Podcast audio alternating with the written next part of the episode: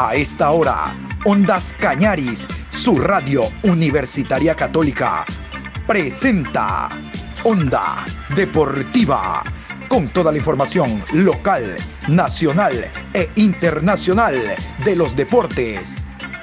Comenzamos.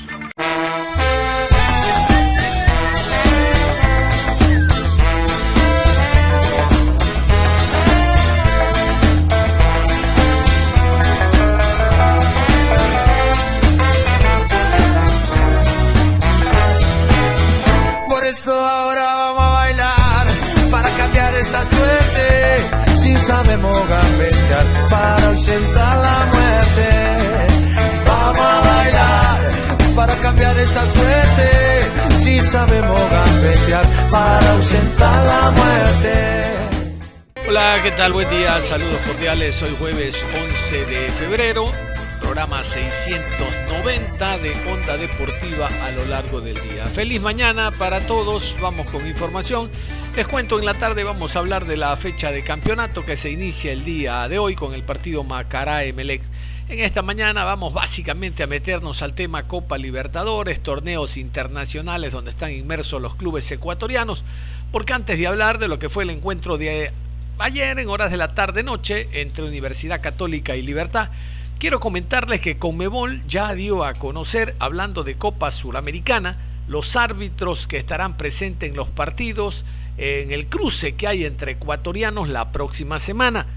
Vamos a repasar los árbitros. Caigan en cuenta que son árbitros de ninguna experiencia internacional. Árbitros que si bien pitan en el campeonato en primera A, de a poco con Mebol los lleva de la mano. Primero en torneos de poca monta, este, esta Copa Suramericana es de segundos, clasificados en sus países, por lo tanto por ahí se comienza. Yo les cuento que años atrás no había Suramericana y con Mebol a los árbitros centrales los llevaba de la mano primero como líneas. Antes no había la especialización y los árbitros eran líneas, eh, los centrales eran líneas 1 para que vayan ambientándose en el concierto internacional y después pasaban a ser árbitros centrales. No todos, algunos se quedaban con el trapo. Vamos a revisar entonces los árbitros en orden cronológico. Próximo día martes, el próximo día martes 16, el equipo de Macará recibe al Emelec y aquí están los árbitros ecuatorianos. Partido número 7 en la ciudad de Ambato. Macará enfrenta a Emelec 17 horas con 15. Árbitro central Roberto Sánchez. Línea 1 Richard Baren. Línea 2 Dani Ávila. Cuarto árbitro Luis Quirós. Asesor de árbitros Juan Albarracín. Jueves 18 en la ciudad de Quito, Estadio Chillogallo, Estadio Gonzalo Pozo, hace años decía un amigo, en la reservación india, por aquello del logo que tiene Aucas en su camiseta. Bueno, Aucas ante el City, reitero, observen, en cuenta ustedes de que los árbitros no tienen mayor experiencia. Sí, pitando casa adentro, bueno, por ahí se comienza. Escuchemos. Partido número 8 en la ciudad de Quito, 17 horas con 15. Aucas frente a Guayaquil City. Árbitro central, Alex Cajas. Línea 1, Cristian Lescano. Línea 2, David Bacasela. Cuarto árbitro, Franklin Congo. Asesor de árbitros, Juan Corozo. Ahora sí metámonos a lo que fue en la tarde y noche de ayer el encuentro jugado en el Estadio Olímpico Atahualpa entre Universidad Católica y el conjunto de Libertad. Vamos a revisar, tenemos un invitado, me confirman, perfecto, un invitado desde Guayaquil, pero antes vamos a ir, ¿cómo alinearon? ¿Cómo alineó el conjunto Camarata, el, el cuadro de Santiago Escobar ausente por enfermedad? ¿Cómo alineó Universidad Católica el encuentro de ayer? Hernán Galíndez con el número 12, 25 Andrés López, con el número 6 Guillermo de los Santos, Juber Mosquera con el 17, José Carabalí 14, con el número 4, Kevin Minda. Facundo Martínez con el 10. 8, Diego Armas. Walter Chalá, 16. Con el número 18, Lisandro Alzugaray. Y con el 23, Juan Manuel Tevez. Y Libertad, el cuadro Gumarelo, el conjunto paraguayo. Vamos con la alineación. Estos son los 11 de Libertad. Con el número 1, Silva. Ramírez con el 16. Baez con el número 24, Barbosa con el número 3, Cougo 4, con el 18, Del Valle, 13, Mejía, 30, Martínez, 10, Franco, Bogarín con el 28 y Ferreira con el 7.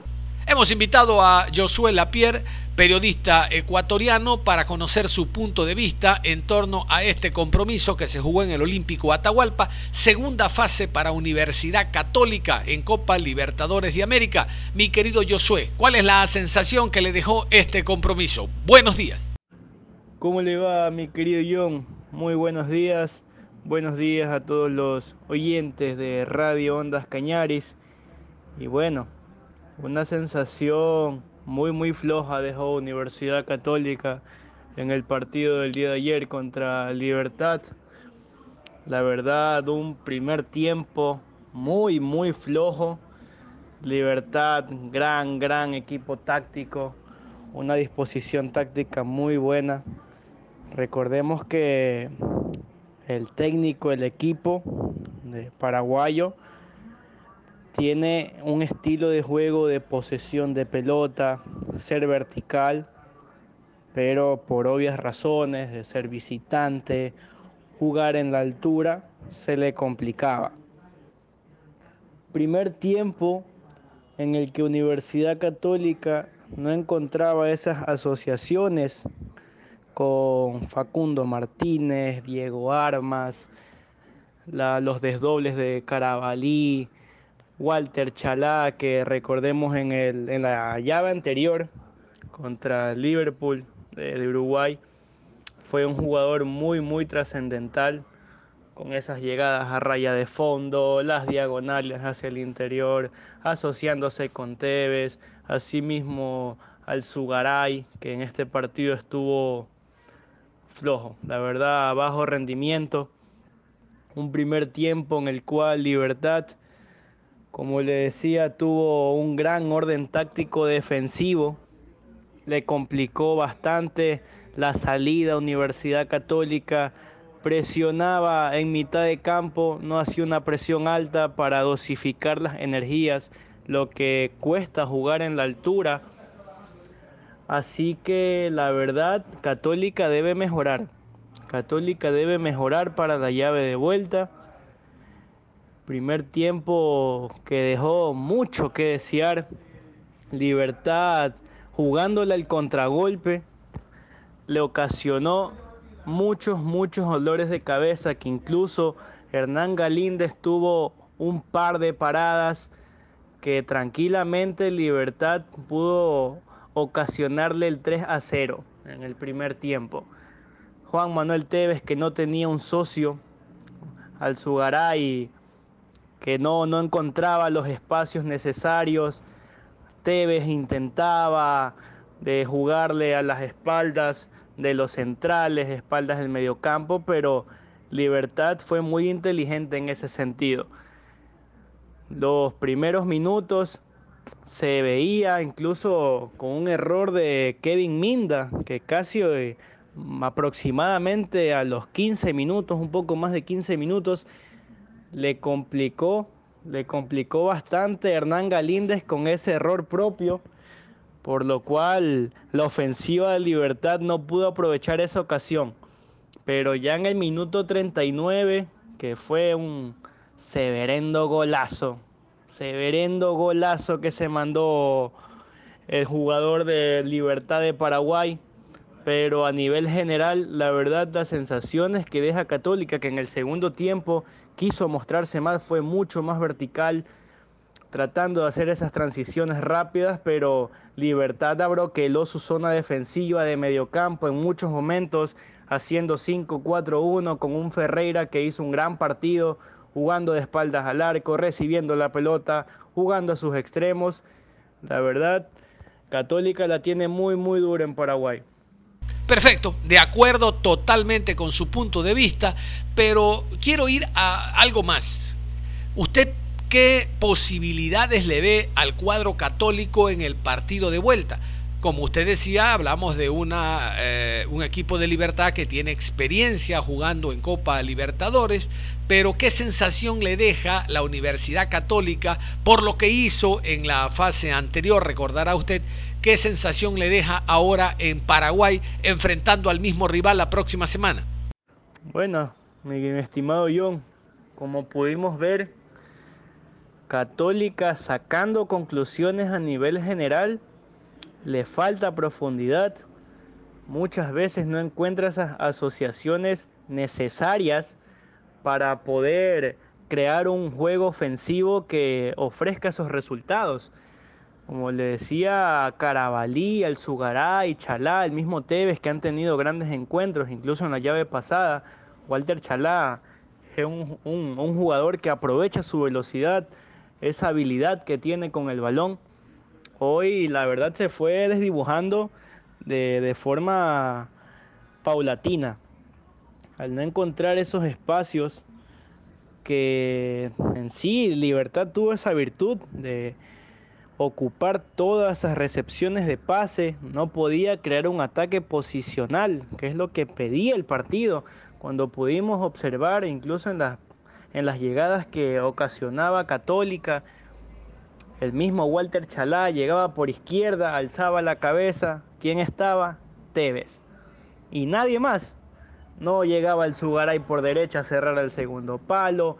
Por ahí Armas acercándose en mitad de cancha. Facundo Martínez. López quizás para lograr algún rebote. Carabalí pasándole por la banda izquierda. No se vio. No se vio eso. Por eso se le complica el partido a Católica. Acordémonos que Libertad no es Liverpool. Liverpool, Liverpool con todo el respeto que, se merece.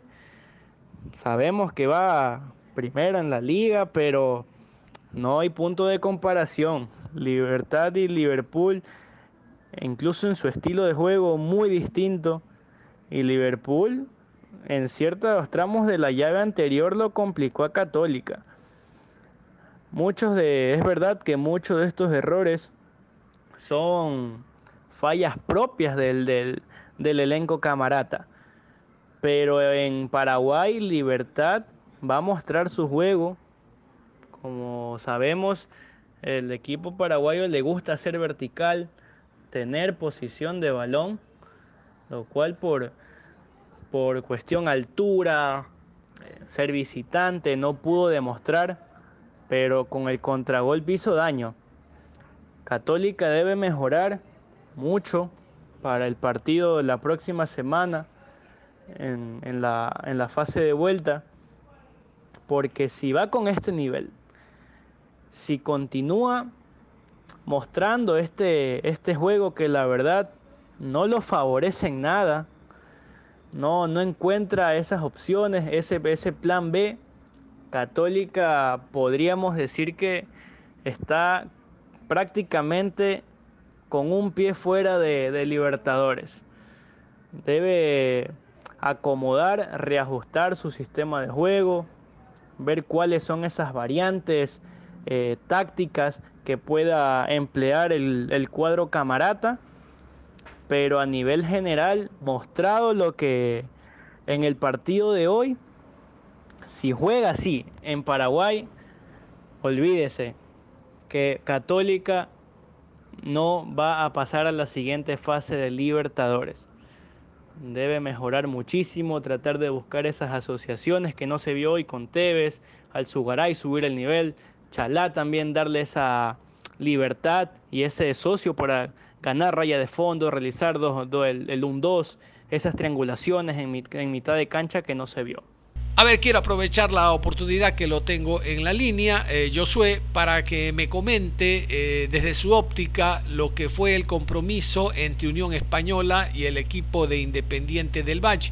Independiente debió tener mejor suerte de no mediar ese error de su propio defensa de marcar el gol en contra.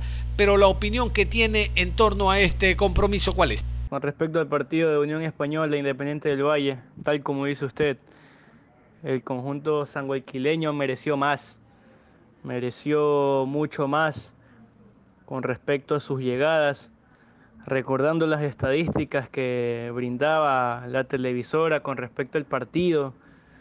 Independiente del Valle tuvo 12 remates, de los cuales 6, la mitad, fueron remates al arco. Cambio el conjunto chileno, 5 remates, lo cual uno, solo un remate al arco. ¿Qué podemos deducir, sacar conclusiones con respecto a estas estadísticas y lo que pudimos observar en el juego? Que incluso la posición fue ganada por, por el cuadro Independiente del Valle con un 64%.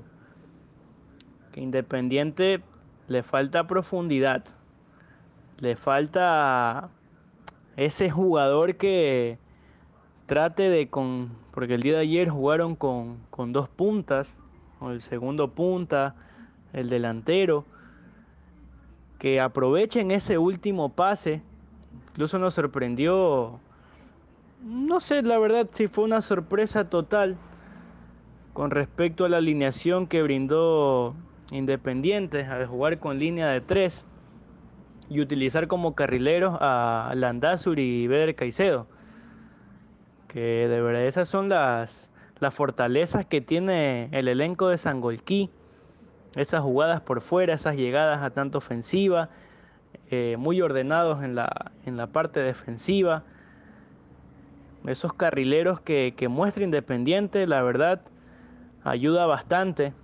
Desgraciadamente, como usted dice, eh, el autogol que, que ocasionó por falta de comunicación con el portero Beder Caicedo, fue fundamental para y favorable, obviamente, para el elenco de Unión Española, que a partir de ese gol replegó, bajó todas sus líneas para tratar de aguantar el resultado. Sabemos que Independiente, por la transición que tuvo, por la salida de Miguel Ángel Ramírez, de este nuevo técnico, que sabemos que Independiente puede tener una base pero cada, cada técnico demuestra su, su estilo de juego. Así que quizás esa complicación, esos son los factores que por lo cual a un independiente no puede mostrar el juego que, que uno se quedó acostumbrado. Recordemos el, independiente de, de fases pasadas con Ramírez, un equipo muy, muy ofensivo, la verdad con, pocos errores que incluso se ha visto aquí en, nuestro campeonato nacional con Independiente, con las derrotas en sus partidos contra rivales que uno decía Independiente puede, pero ha salido totalmente adverso el resultado. Sin embargo, bueno, con el transcurrir de los partidos, esperemos que Independiente ya vaya acoplándose de una manera muy, muy enriquecedora para su equipo, para lo que, los que sabemos qué es lo que puede mostrar Independiente.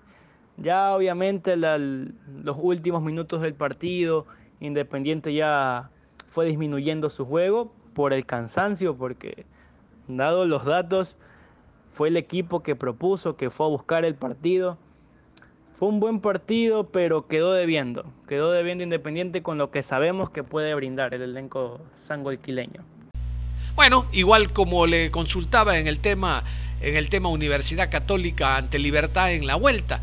Yo estoy en la idea, no sé cuál es la suya, de que es remontable el 1 por 0 en el Rodrigo Paz la próxima semana, aplicando el juego muy vertical que tiene el cuadro de Independiente del Valle actuando como local. Hace correr más la pelota que, al, que el jugador y esto puede ser un desgaste para los chilenos. ¿Cuál es la sensación que usted tiene, Josué?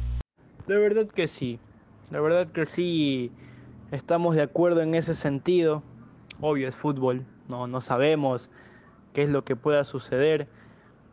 Quizás uno dice, bueno, esta llave está factible para Independiente, juega el local, pero mire lo que sucedió con Católica, jugando de local, uno decía, oigo, respetando al rival y la jerarquía que tiene Libertad, que podía sacar un resultado favorable para ir a jugar su partido de vuelta.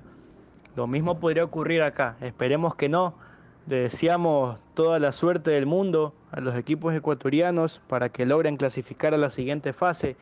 Y sí, la verdad que, pero a nivel general, creeríamos que Independiente tiene plantilla, tiene con qué poder recibir en, en el Rodrigo Paz, aprovechando también la altura, como usted dice, ese juego vertical, esas asociaciones que tiene, que, tiene Independiente del Valle, este, con el regreso ya de Pellerano.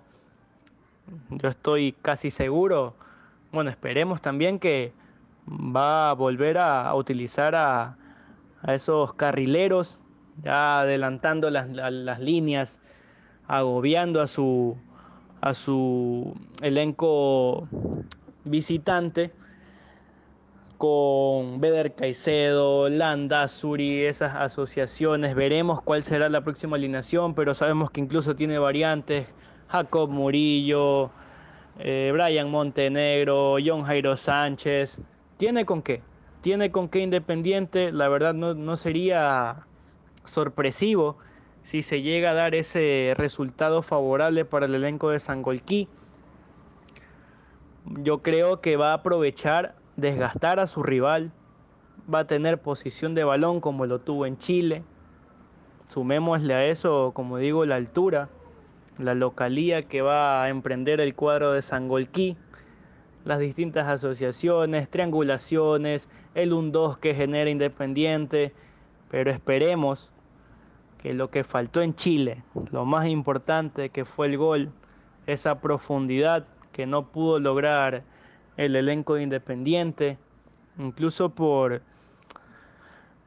buenos cambios, se podría decir, del, técnico de Unión Española, eh, aglomerando gente en, mitad de cancha, que con Farabelli y, compañía, Independiente era, era dueño de ese, de ese sector. Esperemos que, que la profundidad no, no le falle Independiente ese último pase que uno siempre dice en el fútbol, el último pase es lo importante, ese último pase no le falle, que puedan invocar la mayor cantidad de goles, que no se desespere lo importante, que juegue tranquilo, sabe que obvio es un resultado adverso, un 1 a 0, pero lo importante es no dejarse marcar un gol de visitante, que ya ahí sí se le complicaría un poco más el partido. Pero yo creo que sí, yo creo que saldrá favorable para el cuadro ecuatoriano y esperar la próxima semana. Se vienen llaves muy, muy interesantes. La verdad, un placer. Gracias por la invitación una vez más a este programa, a Radio Ondas Cañaris. Esperemos volver a encontrarnos pronto y un saludo a todos los oyentes. Muchas gracias. Muy bien, muchísimas gracias Josué por su punto de vista. Vamos nosotros a continuación a complementar aquellas opiniones de lo que fue el Partido Unión Española Independiente del Valle y vamos a comenzar por el asistente técnico de Independiente del Valle. Hablamos de Juan Martínez, quien habló en la rueda de prensa. Creo que el partido en Quito, eh, como club, creemos que va a ser parecido sobre todo al segundo tiempo Creemos que el equipo va a imponerse como se, pudo, se impuso en este partido. Eh, nuestra forma de jugar eh, logró en gran parte del partido que el equipo rival eh, esté más replegado y seguramente el partido en Quito sea parecido. tendremos en Quito que ser más finos a la hora de definir, pero el partido va a ser similar. ¿Cuál fue la lectura del rival en la previa y el porqué de la decisión de optar por un sistema 3-5-2 para afrontar el partido? Bien, primero no teníamos mucha información acerca del rival ya que habían cambiado de entrenador, habían cambiado de, plantilla en su gran mayoría y nosotros como club creíamos que podíamos de alguna manera con este sistema posicionarnos con una buena estructura en campo contrario, tener la posesión del, del balón la mayor cantidad de tiempo posible y así poder generar situaciones de gol con profundidad por las bandas, tener juego interior y creo que lo logramos hacer. Eh, al mismo tiempo, Unión Española tenía información acerca de nosotros y de esta manera nosotros podíamos eh, conseguir algo nuevo. José Daniel Rodríguez, táctica 12. Buenas noches, maestro. Lamentablemente, pese a ser superiores en muchos aspectos del juego, hoy se van a casa con el resultado en contra. ¿Con qué actitud espera que su plantel afronte la vuelta en casa?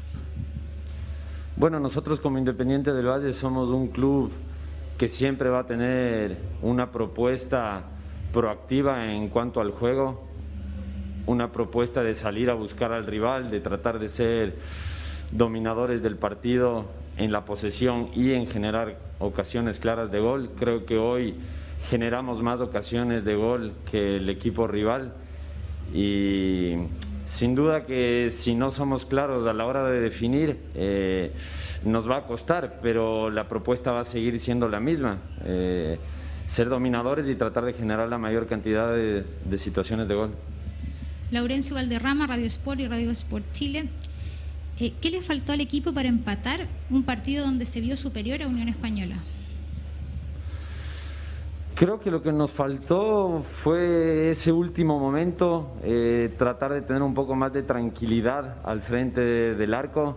Tuvimos tres, cuatro situaciones de gol que eh, no se lograron concretar, pero sin duda nuestro volumen de juego fue adecuado eh, en muchos momentos del partido y en ese sentido eso es lo que vamos a reforzar de cara al siguiente partido. Tampoco tenemos que cambiar nuestra identidad eh, por un mal resultado. Jair Pineda, Las Noticias Express. ¿Qué cree que falló en la táctica para que se diera el gol en contra para el conjunto chileno? Creo que es una, creemos que es una jugada desafortunada, es un autogol. Eh, no hay cómo calcular todos esos momentos. Eh, sin duda que nuestros jugadores en ese momento querían rechazar ese balón y por mala fortuna terminó en un autogol, pero nada más, eh, continuar con nuestro plan de juego, son situaciones que se dan en los partidos y así pasa. Y el jugador de mayor experiencia, sin lugar a dudas, que tiene Independiente del Valle es Cristian Pellerano. Nuevamente convocado a rueda de prensa, el jugador estuvo en la variante para explicar precisamente el trámite de este partido. Eh, no, creo que hoy lo que nos faltó fue, en primera instancia, la, efectividad a la hora de, definir las, las situaciones que creamos y sin duda que por ahí eh, no estuvimos muy finos en ese último pase, el cual nos hubiese dado la posibilidad de, generar más situaciones y seguramente de esa manera tener más probabilidades de, poder convertir. Entonces creo que, hicimos un, buen partido, lastimosamente, bien como dijo el, compañero, con un gol en contra no, nos llevamos un resultado adverso, pero bueno, confiados de que en, Quito la verdad vamos a hacer todo lo posible para, poder dar vuelta a la serie. Laurencio Valderrama, Radio Portales y Radio Sport. ¿Cómo proyecta la revancha en Quito luego de esta derrota? No, bueno, como, como lo hacemos normalmente cuando jugamos en casa, tratando de, darle intensidad, eh, ser protagonista como, como normalmente lo hacemos en, en cualquier terreno donde jugamos y sin duda que que este tipo de competencia requiere de, una mayor efectividad a la hora de, estar frente al arco, porque bueno, eh, son competiciones de, 180 minutos en el cual si no tenés esa, eficacia de cara al gol, eh, no importa que sea superior al rival, podés quedar afuera, entonces vamos a necesitar ser, muy efectivos en ese punto. Jair Pineda, las Noticias Express. ¿Qué cosas crees que tienen que cambiar como equipo para que en la vuelta logren un buen resultado, así como evitar algún gol de visita por cuenta de Unión Española? No, bueno, la idea va a ser que tratar de, que no nos conviertan sin duda y, como te dije anteriormente, ir por el partido con, nuestras armas, con nuestras ideas y, tratar de, hacerle sentir lo que es jugar en la altura a, un equipo del llano y bueno, de esa manera eh, poder conseguir el pase a, la, próxima fase. Cerramos la información deportiva a esta hora. Continúen en sintonía de Ondas Cañadis. Ustedes y nosotros nos reencontramos en cualquier momento. Hasta la próxima.